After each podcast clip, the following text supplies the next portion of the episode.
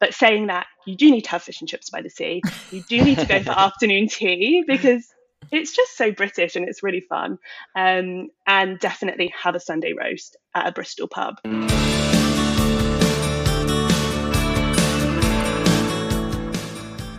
Hallo und herzlich willkommen zu einer neuen Folge von Beste Zeit, dem Podcast zum Auslandsstudium von und mit College Contact. Ich bin Alexandra Michel. Und ich bin Elias Merkel. Und gemeinsam sind wir die Gastgeber dieses Podcasts, mit dem wir euer Fernweh wecken und euch dabei unterstützen wollen, eure ganz eigene beste Zeit zu erleben. Egal ob im Rahmen eines Auslandssemesters, einer Summer School oder auch eines kompletten Studiums im Ausland. Diese Folge ist eine ganz besondere, denn wir hatten hier im Podcast zum allerersten Mal Besuch aus Großbritannien. Genau, zu Gast war dieses Mal Ellie Dunmore von der University of Bristol im Südwesten Englands. Ich persönlich fand es super spannend, weil ich im Büroalltag eher wenig Berührungspunkte mit Großbritannien und den britischen Unis habe, weil ich mich ja um die amerikanischen Unis hauptsächlich kümmere. Ich fand's auch super, denn Ellie ist einfach auch eine richtig tolle Gästin, die viel zu erzählen hat und die vor allem jeden Spaß mitgemacht hat. Stimmt, genau. Es wird definitiv auch eine Menge gelacht. Also, dranbleiben lohnt sich. Ihr erfahrt heute nämlich nicht nur eine ganze Menge über die Uni, und die Semesterstipendien, die Bristol aktuell im Angebot hat, sondern auch darüber, welche Vorurteile über England tatsächlich zutreffen und wer von uns sich als großer Coldplay-Fan entpuppt hat.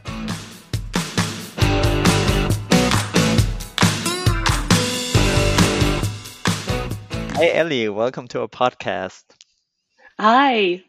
We're happy to have you. Before we talk about the university, let's talk a little bit about Bristol first. Um, Bristol is the eighth largest city in the UK and a very popular place to study for um, yeah British students, but it's not as well known in Germany yet. So yeah, let's try to change that today. Um, in your opinion, why should students consider Bristol as their study abroad destination?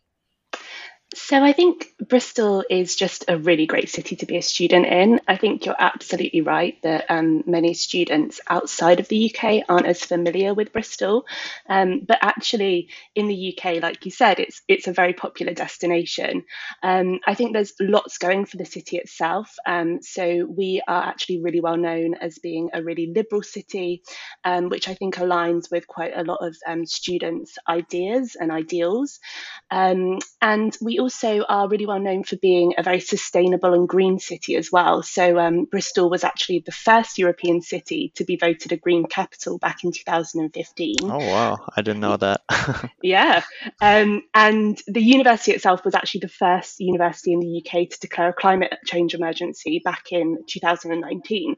So we've got a really strong reputation for being very sustainable and very green. Um, but I think on top of that, we're also a very vibrant city. Um, there's a huge amount going on in Bristol. And I think it really works for a student that is looking for a lot of things to do um, on their mobility abroad, but maybe is not quite suited to somewhere as large as somewhere like London, um, where it can feel quite overwhelming. Um, I think Bristol is just a really nice medium sized city. Um, and we're also very well known for our food scene. So there is amazing food in Bristol, um, always a new pub or restaurant um, to go to and explore. And we're also very well known for our music scene as well. So Bristol is kind of I guess, one of kind of the music capitals of the UK. Um, so there's always a um, gig or a club to go to or a DJ playing that you may be interested in. I think there's just something for everyone in the city itself. Um, so yeah, I'd say the city is is just a really great place to be as a student, and I think it works for a lot of students who are studying for a short period of time because they can really, you know, feel at home in the city um, and feel like they're part of a community um, whilst they're with us. I think you had Elias and me at food scene. that definitely checks one of the boxes, um, at least that I would be that I would be looking for. But it's also quite an artsy city, right? I, I think Banksy is uh, is from Bristol. Yeah, not that yeah. anybody knows who he is and what he looks like, but yeah, yeah, he is definitely. So there's mumblings of who Banksy mm. is, but I can't confirm because obviously. I've never met him. Um, I mean, but, maybe yeah. he's your next door neighbor. Who knows? Oh, imagine. Well, I did notice some graffiti next door. So, um, but yeah, definitely, Bristol's really well known for its art scene. Um, so yeah, there's lots of street art in the city, and actually, you can go on street art tours around the city and see all the Banksies, but also see all the other um, artists that come to the city and actually, um, yeah, graffiti on our buildings. And we actually have a really cool festival that's called Upfest, um, and it's the largest graffiti street art festival in Europe. Um, and that happens every summer. And actually, they take over an area of the city called North Street, um, and lots of different artists come, and they all just kind of, um, yeah, do, do their work on the walls. Um, there's usually kind of an area where there's lots of different graffiti artists, and it's a super cool um, festival and a really nice place to to go to. So I definitely recommend if you're there in the summer, definitely check out Upfest. That's really cool. And maybe, maybe who knows? I mean, maybe Banksy just kind of mixes in with the crowd and yeah. uh, tries out different styles so that he's unrecognizable. Yeah, yeah, that could be true. And imagine if there's some people behind him saying, "Oh, that one's not very good," and he's like, "No, thanks." There's another guy trying to be thank me. It's like, ah, yeah, exactly. yeah. No, but that all sounds really great. Um, and I think um, Bristol really has a lot to offer for students um, coming for for a semester to study at the University of Bristol. Um, before we talk more about the university itself. Elias and I thought it would be a fun idea to address a few British stereotypes um, because you're actually the first um, guest from the UK in our podcast. So oh, no pressure. Um, you're the one getting confronted with all these stereotypes. Um, are you are you up for that? Absolutely. It sounds good. So stereotype number one: the weather is mostly terrible and it rains a lot all year round. Yeah. So this one I would say is it is pretty accurate. Um, so in the southwest of England, definitely we do get our fair share of rain.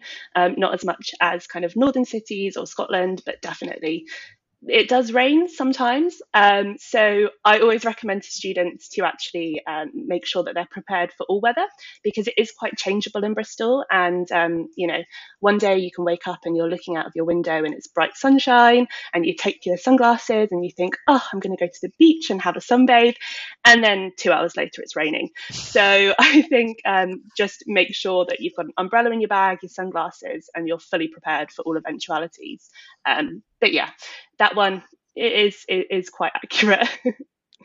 so, I mean, it is an island after all, and that's what they say about island weather is that it's just changing a lot. Yeah, yeah, exactly. And you know, actually, I think it's really nice to have that change. You know, we've got great seasons. Um, you've got autumn, winter, spring, summer, um, and I think that actually there's some beauty in all types of weather. So even when it is raining, um, you know, it's a perfect excuse to to stay indoors and snuggle up with a hot chocolate and a movie. Um, Sounds good.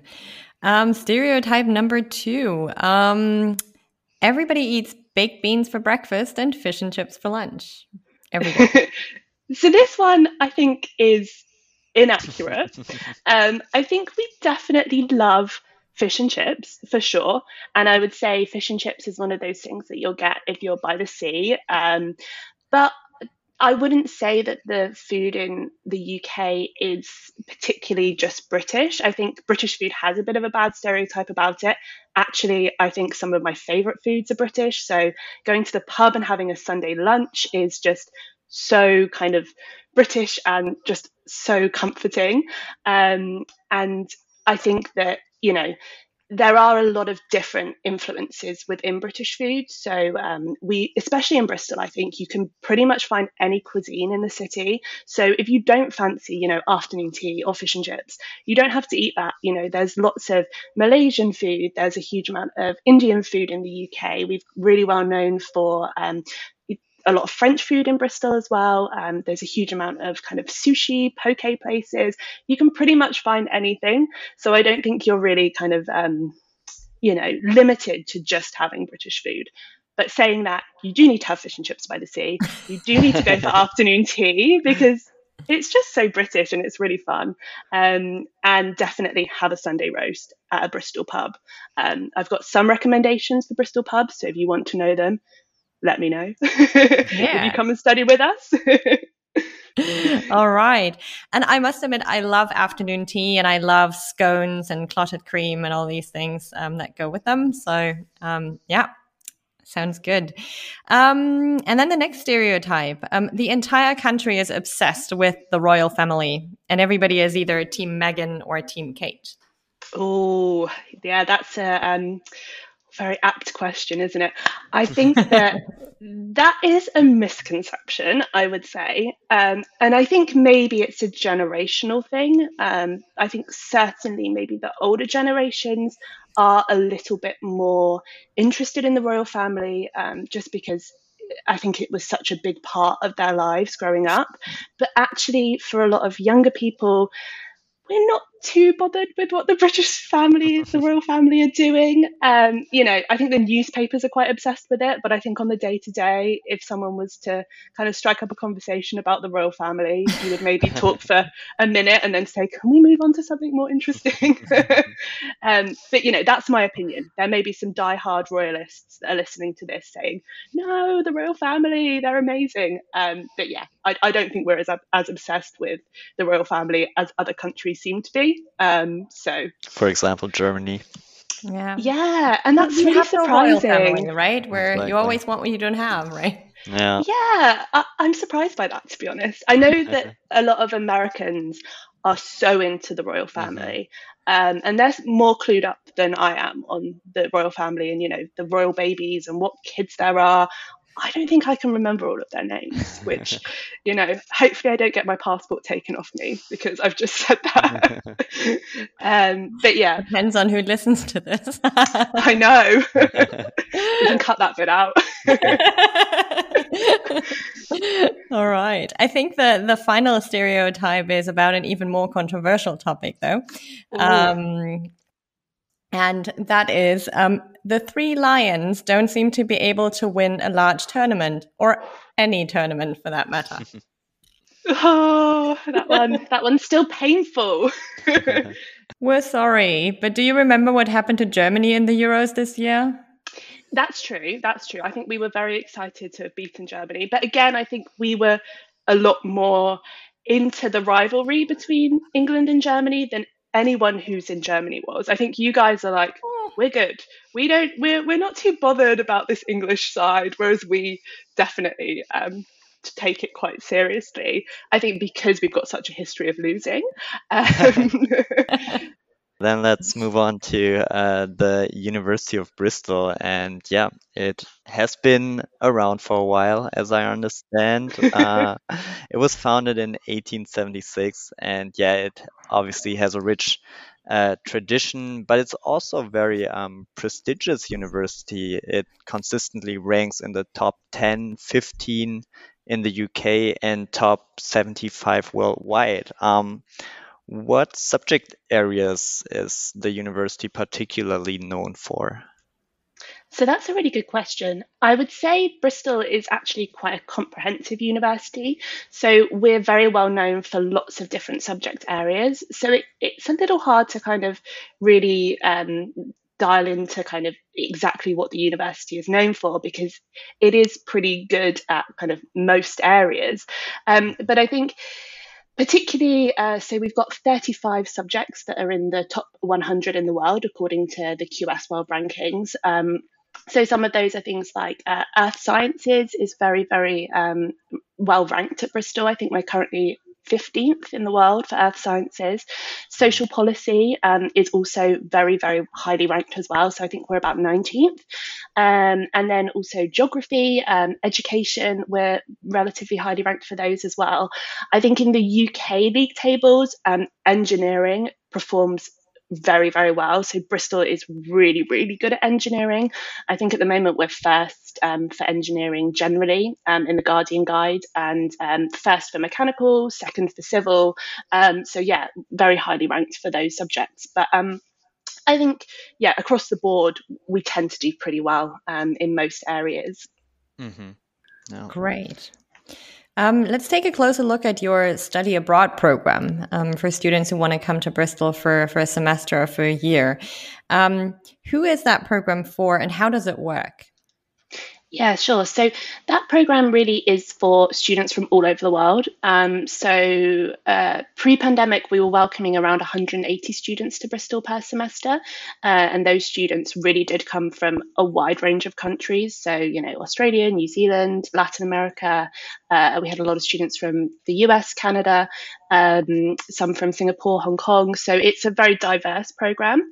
It's really for anyone that is looking to undertake a period of mobility as part of their degree back at their home university.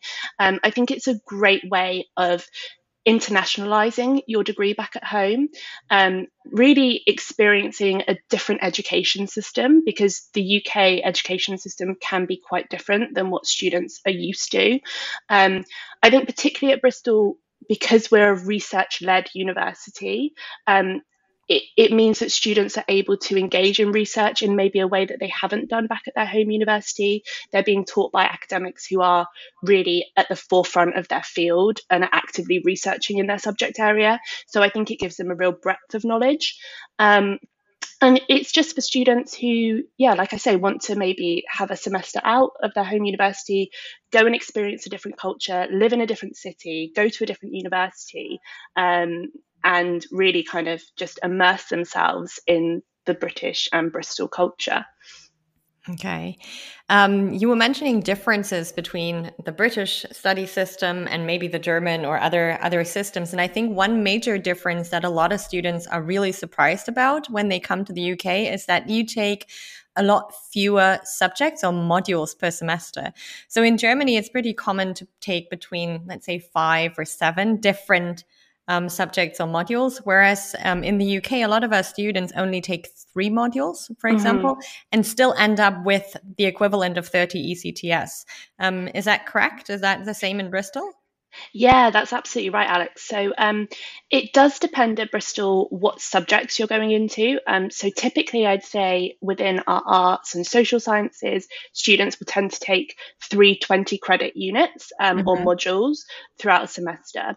If you're studying in somewhere like uh, engineering or science, we have a few more 10 credit options. So it may be a little bit more usual to take maybe four or five units per semester. Um, but yes, yeah, certainly, I think generally it's a lot less um, hmm. modules mm. that students take per semester. And I guess that's because it gives students the opportunity to really kind of immerse themselves in that particular module.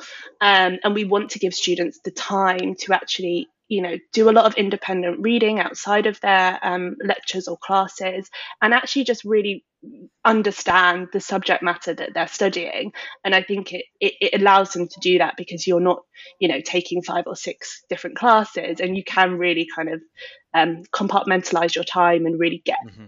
deep into the subjects um, that you're studying Hmm. I quite like that. Um, sometimes our students are a little concerned in the beginning because they think they might not be able to um, kind of take enough enough courses um, to transfer mm. back because they would be taking more courses at home. But what we have found is because there is such a strong tradition of exchange between the UK and Germany that German universities typically know about this difference and they know how to kind of um, transfer the credits and um, and make it work. So that ends up not not really being a problem for most of our students. And I think on a like from a student standpoint, really being able to dive into a subject and also just maybe having three different exams um, or exams for three different subjects at the end of the semester is definitely um, kind of makes it a little easier for them to focus and organize their time.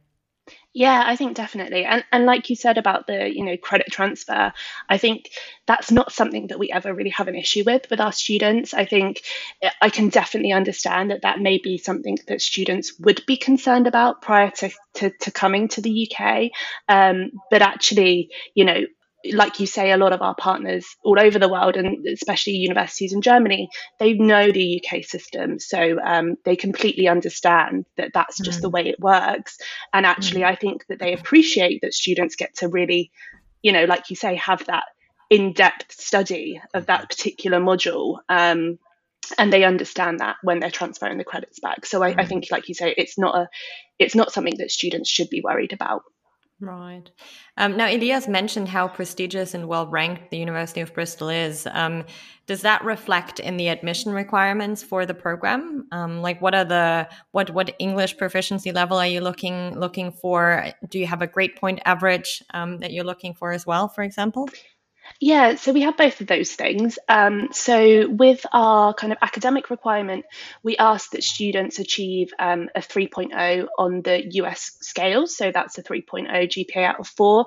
Um, but we also um, have that converted to the German marking system. So we ask for students to achieve at least a 2.5 um, overall. And then with English language, um, we do ask students to submit some proof of English language to us. Uh, and they can do that in multiple different ways. So um, our IELTS uh, requirement is 6.5 overall with a minimum of 6.0 in all bands. But we also accept things like the DAAD certificate um, and we ask students to get a B2 um, overall in the DAAD and a B2 in all skills. And then we also accept things like the Abitur as well. So if students um, have that and want to use that to evidence their English language, then they can do. Um, I believe at higher level, if they've taken English, we ask for an 11. And then I think mm-hmm. at um, kind of standard level, we ask for a 14. Mm.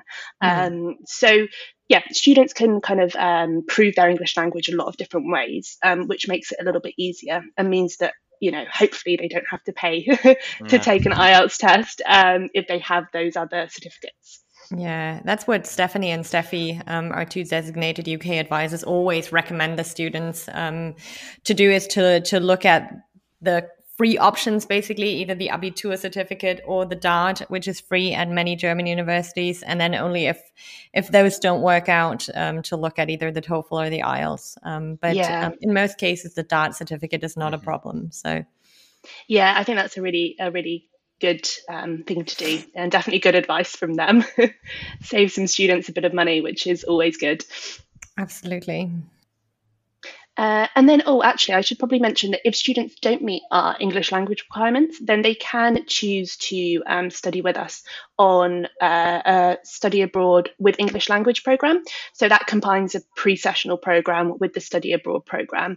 I would say for the majority of German students, they're not going to, you know, be interested in that program because they will have a very high level of English, which mm-hmm. they, they tend to do. Um, but that is an option just in case um, maybe students don't quite meet the requirements.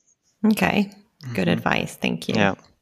What subject options do study abroad students have, and how does the course registration process work at the University of Bristol? Is there an advisor that they can talk to, or how does it work? Yeah, sure. So, um, students, I'll start off with kind of the first part of the question. So, subject options is very vast at Bristol. So, incoming study abroad students can choose from um, subjects from across our six faculties. The only things that students can't study would be our clinical programs. So, that's things like veterinary science, medicine, and dentistry. But other than that, um, they can choose from kind of the rest of um, the departments um, and faculties that we have at Bristol. Um, there's a couple of things just to note that I think are helpful is that if students want to take law or chemistry, they need to study with us for a full academic year because those um, classes run across the full year and they're not semesterized. Um, and then there are a couple of other restrictions. Um, so if students want to study computer science, they need to be kind of at the end of their degree um, because we just have higher level computer science units available. And there are a couple of other things, but um, we can definitely let students know that if they come to us with questions. In terms of the course registration process, it's relatively simple. So students, when they apply to Bristol, will um, include in that application the units that they want to take whilst they're with us. Um, and we have lots of really helpful guidance on our website. So there's a whole section with FAQs on kind of how to choose your units, what the different subject levels mean, um, because study abroad students can take units or modules from the first, second, and third year of our programs, and they can mix and match those as well. So they could say take one third year unit, one second year mm. unit, and one first year mm. unit if they wanted to. But um, it is limited to undergrad, right? It's limited to undergraduate students. Yes, yeah. So it is just for undergraduate students. Um, we don't have we have a couple of postgraduate units available in engineering, but they form part of our four year integrated master's degree, which is technically classified as an undergraduate program. Okay. Um, but yes, yeah, students there's lots of information online that they can um, access to help them kind of create their program. Um, and we've tried to make it as simple as possible for them. But on their application form, once they've gone through all those steps, they'll list the units that they're interested in. Um, we usually ask students to list um, for a semester around six or seven units, just so they've got some backup options in case their first choices aren't available. Um, and then throughout the summer or throughout kind of the November, December early January period, we look at um, pre registering students onto their units. Um, so we'll look at the spaces that we've been given for each unit and we'll look at kind of who's requested it, and then we'll try and make sure that students are placed in kind of their top units. Um, there will be an opportunity for students as well once they arrive in Bristol to make changes to their units during the first two weeks of term. So, if maybe they have a clash in their timetable that they can't figure out because actually there's maybe two labs running at the same time and they can't switch to another one, then we will have be there to talk them through kind of other options and how to um, re-register for a unit that may work for them. Um, so yeah, I'd say if students have questions, we're definitely on hand to help. So feel free to email us um, and we can kind of talk them through how it works, um, how to find units as well if they've got particular subjects that they're interested in and they maybe can't find something that's specific, or we can kind of suggest things that may work for their program back at home. Um, and then once students arrive, we're on hand really to help them. Um, so we're available Monday to Friday, nine to five, for them to pop in and see us um, with any questions that they have about kind of their academic program. Sounds good. Sounds great. Yeah, that sounds like yeah, students are definitely well taken care of. Yeah, we like to we like to think so. Um, perfect. Let's move on to something that has been a lot on our students' minds and on ours as well in the past month. And it's it has yeah it has taken quite a while, but now that the UK has left the EU, um, what has changed for European study abroad students? I was waiting for the Brexit question to come up. and yeah, didn't even to. mention the word. I know. I was really impressed. Sorry, I've said it now. Um, so yeah, there are quite a few things that have changed um, since the uh, UK left the EU. Um, so I'd say one of the main things is visas. Um, so prior to our exit, students were able to come to the UK without a visa. Now, if students are coming from the EU, um, they will need to have a visa. Depending on the length of their study, will depend on the visa that they need to apply for. Um, so, if students are coming for a semester, um, which is six months or less, then they will just get a standard visitor visa. Um, and I believe students coming from Germany can actually just get that visa at the UK border. So, it's really, really simple. Oh, wow. Yeah, so it makes it a little bit easier for them. Um, and we'll provide them with a letter that kind of outlines the program that they're mm-hmm. studying on in case they need to show any evidence to the border officer. If students are coming for six months or more, they will need to apply for a student visa. Um, so we provide students with all of this information um, once they've applied to us on how to apply for the visa. Um, but again, it is relatively simple. Um, you can apply online for the visa, um, and students will just need to evidence a, a, few different things in order to ensure that they're granted that visa. Um, but like I said, we provide lots of information about it. We also have a visa team who are dedicated at the university to help students if they have any visa questions or concerns. So they're a really good resource for students to tap into if they're not sure um, exactly what they need um, in terms of their visa. And then I guess the other thing that has changed um, is that uh, EU students are no longer able to access um, EU fees at the university. So um, fees have increased for students coming from the EU, unfortunately. Um, so that is something that has changed. Um, and uh, students coming from the EU are now charged um, fees in line with our international students, um, mm-hmm. which I think I believe for this semester is around kind of eight thousand nine hundred pounds per semester for tuition. Mm. But I know that also um, to support European students that are interested in spending a semester in Bristol, you have come up with a very generous scholarship for them. Can you tell us a little more about the scholarship, like who can apply for it and uh, what's the amount? Yeah, absolutely. So um, we do have a scholarship available for students um, coming from Germany. So students can uh, apply for, if they're coming for a semester, it would be a £4,000 scholarship. And that would actually bring their tuition fee in line with um, the fees that they would have been charged prior to our exit from the mm-hmm. EU. So hopefully that will help students out with the cost of studying abroad and make it a lot more manageable for them. Um, if students are coming for a full academic year, we also have an £8,000 scholarship available that they can apply for. Um, I think the application process is relatively simple. So um, there's lots of information on College Contact's website about how to apply, um, but students would just need to meet any academic requirements for the programme. Um, so ones that we've just spoken about them. Um, and I've just realised I forgot to mention one other requirement, which is that students have studied at least one year at their home university mm-hmm. before they can study abroad.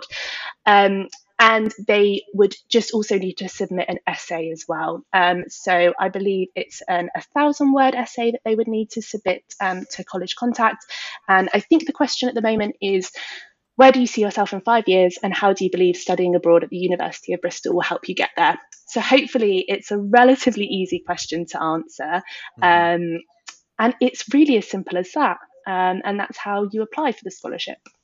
Yeah, that that sounds great. And also with the uh, visa requirements you mentioned in the beginning, it seems like like a simple task to do. And then of course the the great option to apply for the scholarship and um, pay the same fees as yeah before the Brexit. So yeah, definitely helps students. Definitely.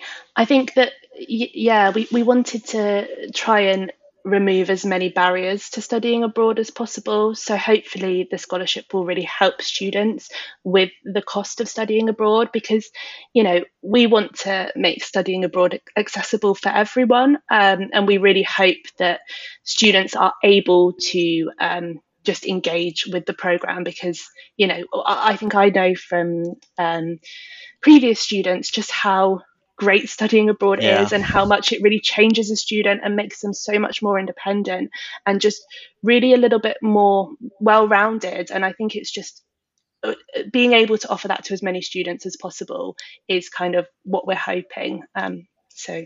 Hmm. And I honestly think with the scholarship, the money aspect is important, of course, but I also think it's just really nice to um, to be awarded a scholarship, be able to put that on your CV as well, that you received a, a study abroad scholarship, because um, that's definitely sort of a, a, kind of a badge of honor. Um, and um, the way I understand it is that you're also trying to engage the student, uh, the, the scholarship recipients when they're on campus to have them kind of serve as ambassadors a little bit.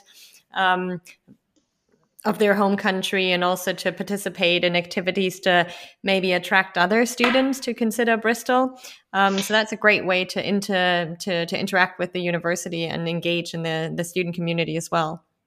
Yeah, absolutely, Alex. And I'm glad you mentioned that because that's a really good point. Um, that, you know, as a scholarship winner, you will, um, you know, ha- have that um, ability to, to really get involved um, and to hopefully influence future study abroad students' decision to come to Bristol. Because I think that we definitely see that once a student studied at Bristol, they are our best ambassador um, because, you know, a lot of students, like you said at the start, maybe haven't heard of the city. But I think once you've studied here, our students love Bristol. They love the mm-hmm. university. They love the culture. And I think that they're the best people to actually go out to, to other students and just really give their honest experiences of what it was like. Mm-hmm. Um, and certainly also when they're studying with us to be able to engage in kind of being a little bit of an ambassador for the program i think is a great way of like you said integrating into the university community more widely mm-hmm. and then also um, you know integrating with other kind of um, students as well um, and maybe being able to to get outside of that study abroad bubble that i think mm. some students may may find themselves you know they can find themselves in mm. And I think um, I think the students that we've had at Bristol in the past have really enjoyed their experience. Um, I always, when preparing for for our podcast recordings, I always like to look at the student testimonials that we have received, just to maybe get some inspiration for for topics or, or questions. And um, one of our most recent Bristol students mentioned how easy she felt it was to make friends and to get involved on campus. And she especially enjoyed Freshers Week um, at the beginning of her semester. Can you explain what that is and, and who organizes it? Yeah, of course. Um, so that's really great to hear um, that she had such a good time at Bristol and found it really easy to integrate. Um, so Freshers Week is I think it's now called Welcome Week, so um, it's slightly changed, um, but it's a week at the start of term that where students really can just engage in lots of different activities. So it's partly run by the Students' Union, um, which at Bristol is uh, it, it's a union that's run by students for students, and they um, house and run all of our societies and sports clubs. Um, so yeah, during Welcome Week, the Students' Union run lots of different um, events for students to settle into the university. Um, so just to give you an idea of the kind of things that happen, so we have kind of parties. Um, so I think this year we've got a party on a boat, which is down at the harbour side called Thekla. Um, lots of kind of, um, there's a comedy garden, there's a welcome fair where all the societies are, where students can go around and speak to the different societies about um, maybe joining them. So we have things like the Hot Air Ballooning Society, we've got, I think, a Cheese and Wine Society. There's kind of a vast range. I think there's over 300 that students can join. So hopefully there's something that will um, work for every student. Then they also have things like global food fairs. We've got paddleboarding at the harbour side, tie dye workshops, street art tours. Um, there's a bingo night. Um, so there's loads and loads of different things that students can engage with to try and meet other British and also other international students um, and just find hopefully a community at Bristol. Um, and then on top of that, we also have our global lounge. So I think it's worth mentioning the global lounge because um, they are part of the international office um, and they are going to be having a physical space on campus from this September, which is really exciting. Um, our team will also have a presence at the global lounge. So one of our team members will be there um, every week. Um, so we'll be there five days a week, one of us, um, to speak to students if they've got any questions or they just want to come in and have a chat and a cup of tea. That's absolutely fine as well. Um, and they run lots of intercultural events throughout the year. So they run things like language cafes. And the idea of the Global Lounge is that it brings home and international students together to kind of celebrate lots of cultural um, events and also to run lots of social events as well. So during the first week of term, which is the welcome week, they're going to be running city tours, campus tours. Um, they'll be having breakfast. They'll be having afternoon tea as well. um, so Alex, come down. uh, they've got things like speed friending, and I think it's just a really great way mm. of just meeting other students. Mm. And we always say to our study abroad students that joining a society or a club is one of the best things that they can do because I think that, like I mentioned before, it helps them get out of maybe the bubble of study abroad to meet other UK students, to meet other international students. And I think when you're doing an activity that you really enjoy, it just makes making friends so much easier because you're relaxed. Um, you know, you can talk about the activity that you're doing or the interest that you have. And there's that common ground, I think, um, which can make it easier to start conversations with new people. Mm-hmm.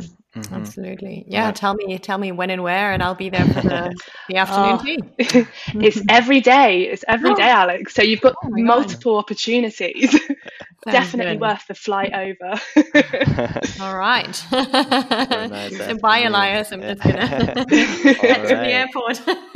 I mean, this, this all sounds really great. And I mean, talking about finding a, a community, our students often also talk about the campus housing and that they really like living on campus. Um, what options can they choose from, and which ones would you particularly recommend? So, um, there's lots of different uh, accommodation options for students. So I think just to point out, and I probably haven't mentioned this, so this is my fault, but Bristol is a city-based campus. Um, so actually, the university itself is based in the relatively near the city centre of Bristol. It's in an area called Clifton, um, which is a, beautiful part of the city. Lots of Georgian architecture, very leafy, very green. It's really a nice place to be. Um, what that means is that students have kind of three different options for accommodation residences or villages, as we call them. So we've got the East Village, the West Village, and the North Village. Um, and the East and West Village always kind of remind me of New York for some reason, so I get confused with them. But um, the the East Village is down in our city centre, so I think that really works for students who are looking to be kind of right in the centre of the action. Maybe are looking for a real city-based experience, hustle and bustle. I think definitely that's a good option for those students. I think the West Village is really close to the university campus. It's in Clifton. Um, there's lots of really beautiful residences in the West Village. Um, so one of them actually I don't know if you've ever seen Sherlock, the TV program, but it was where um, Watson had his wedding, was filmed in the Orangery in Goldney Hall, which um, is one of our residences. Yeah. Uh, and we had, I, I, remember that one of the testimonials specifically mentioned that. Um, we had a student living in, um, what's the gold, gold? Goldney Hall. Goldney oh. Hall, yeah. And she mentioned the orangery. So, yeah. Yeah, it's gorgeous. And they've actually also got a grotto, which is you know, completely um, covered with shells. So you go down mm. to this grotto and there's a waterfall that runs through it, and just everywhere is just shells. It's it's quite incredible. Okay. Yeah, at the residence. So it's only open um, at various times throughout the year. Um, but yeah, it's a it's a lovely place to um, live, Goldney Hall. Um, but then we also have um, yeah, the our North Village as well. So that is a little bit further away from the campus. Um, so it's around a 40 minute walk, but it's a 10 minute bus ride. Mm-hmm. Um, students get a free bus pass included in their accommodation fee. So it's really easy to get from the North Village down to the campus. And I think that really works for students who are looking for more of a campus community um, because it's just University of Bristol residences up at the North Village. It houses around 2,000 students, and I think it feels more like a typical university campus up there. Um, so, depending on kind of personal preference, I think there's definitely different options for different students, mm-hmm. and I think it's worth just considering what works for you, whether you want to be in a more campus based environment, um, whether you want to be right in the city centre, whether you want to be a little bit close to the university, um, and then go from there. Um, but I think on the whole, we get great feedback from all of our university residences. So, um, some of the popular ones in the past have been down at the city centre. So, the courtrooms tends to be quite popular. I think that's because it's purpose built. So, it's a really new um, accommodation building. Every student's got their own ensuite, which I think if you're looking to have your own bathroom, then you know it, it works really well.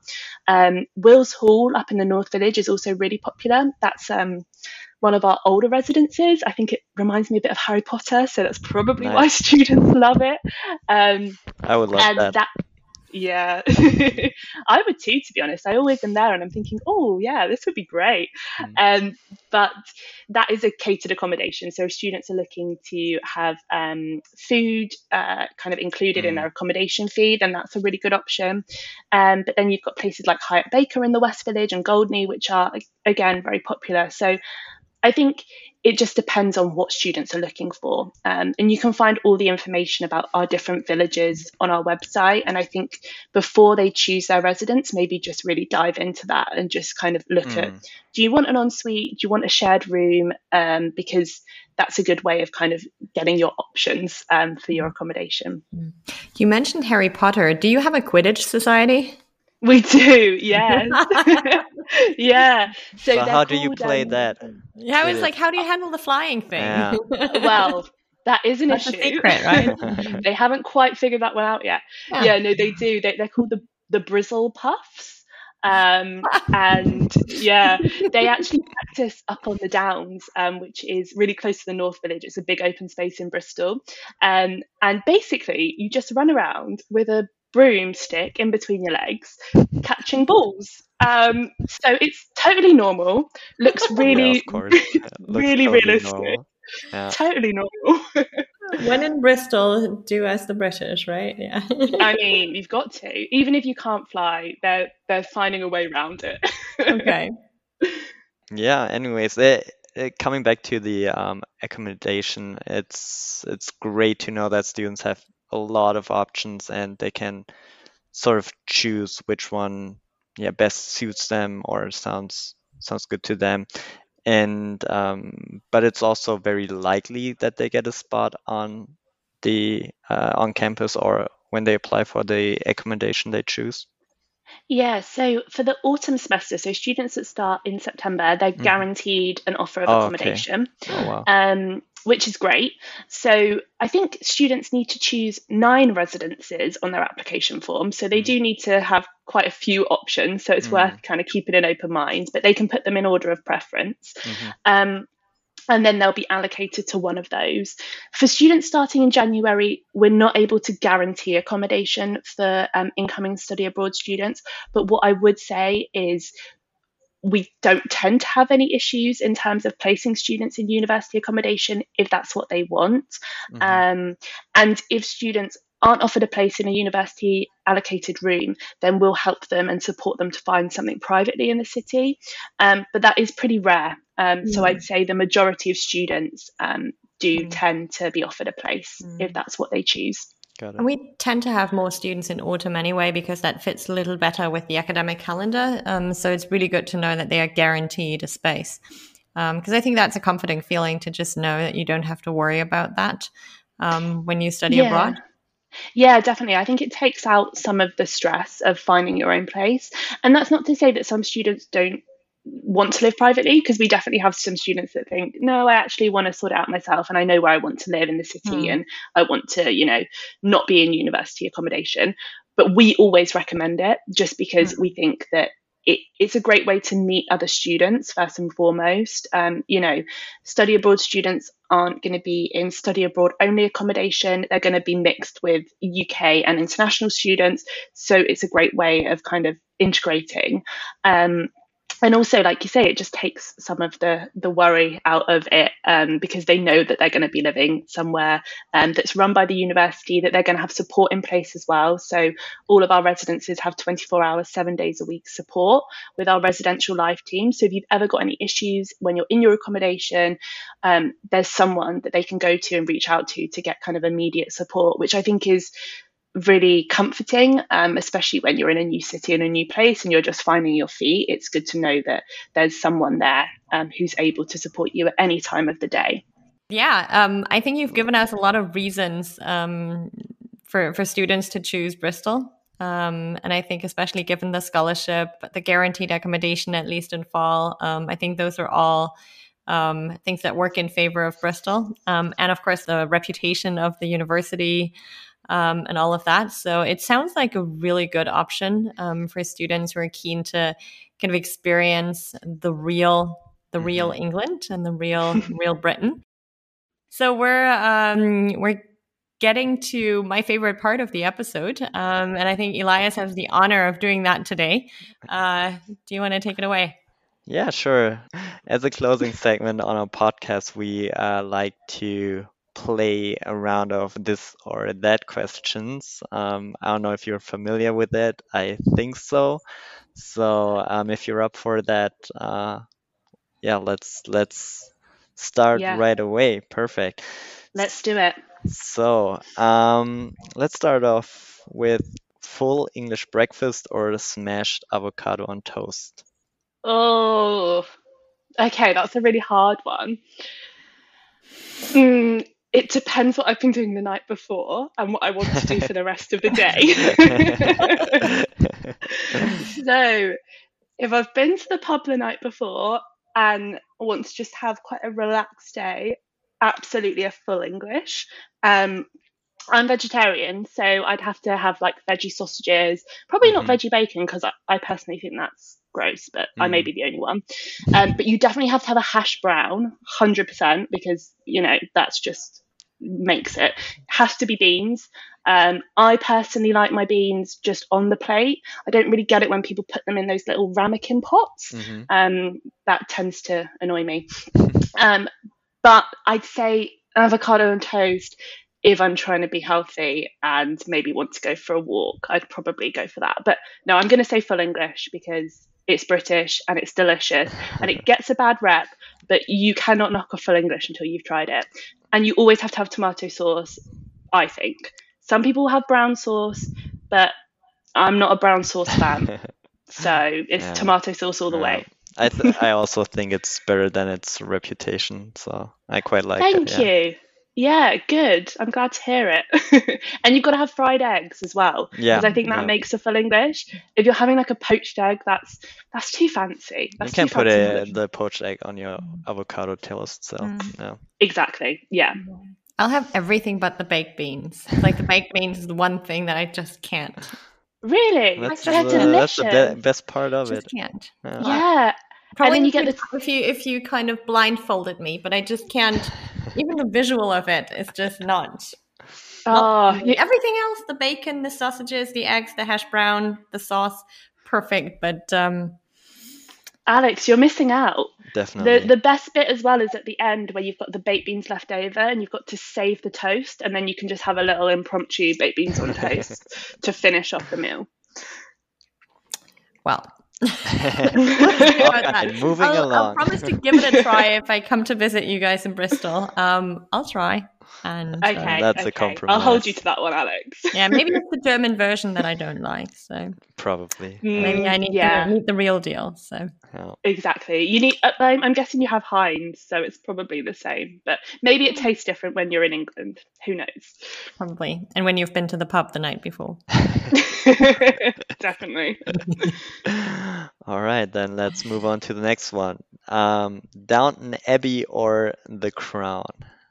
Oh, okay. This one's so easy. So I know that I said I'm not a royalist, but The Crown, a hundred percent.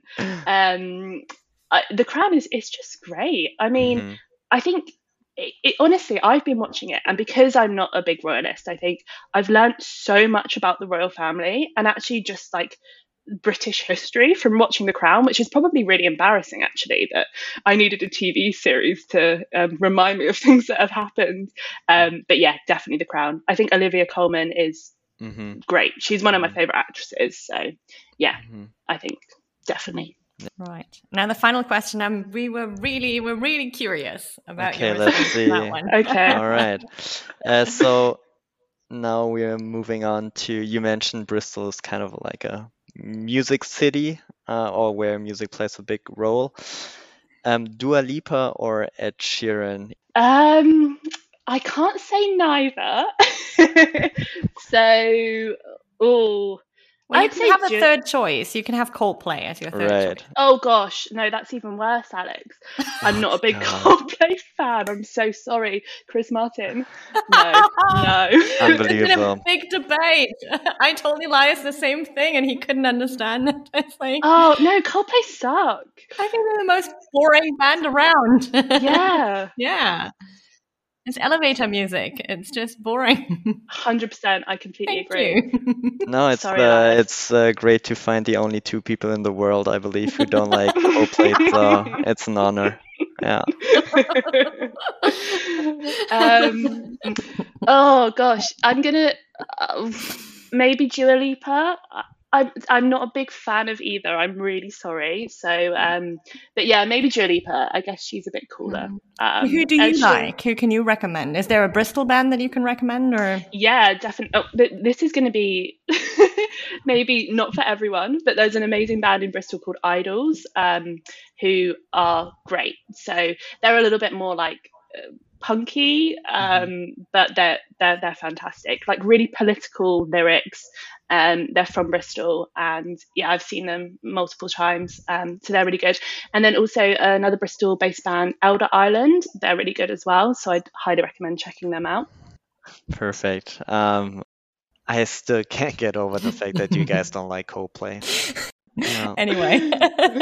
this was so much fun. Um, I, I anticipated it was going to be fun, um, but it was even more fun than I thought. So Oh, I had a really good time as well. Actually, it was really it was really nice. It felt very relaxed. Yeah, and we did learn a lot about the university, um, but I also think we learned a lot about British culture um, Oh, and about yeah. why students should consider the UK. You're so welcome. I had a great time. Um, so thanks for having me on. Thank you. And have a great Friday afternoon and a good weekend. Thank you. You too. Take care. Enjoy. Bye. Alright, take care. Bye Bye. Bye.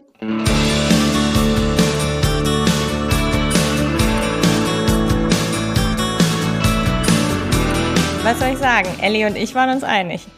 Ich kann es immer noch nicht fassen, dass keiner von euch Coldplay mag. Wir wissen halt, was gut ist. Und was nicht. Alles klar. Vielleicht sollten wir uns einem Thema zuwenden, das weniger kontrovers ist, nämlich den tollen Stipendien der University of Bristol. Ja, stimmt. Die sind wirklich eine tolle Sache, die auch gerade deutsche BewerberInnen unterstützen. Wenn ihr mehr über die Stipendien wissen wollt, dann schaut doch einfach mal in die Show Notes. Dort haben wir nämlich die Ausschreibung auf unserer Website verlinkt.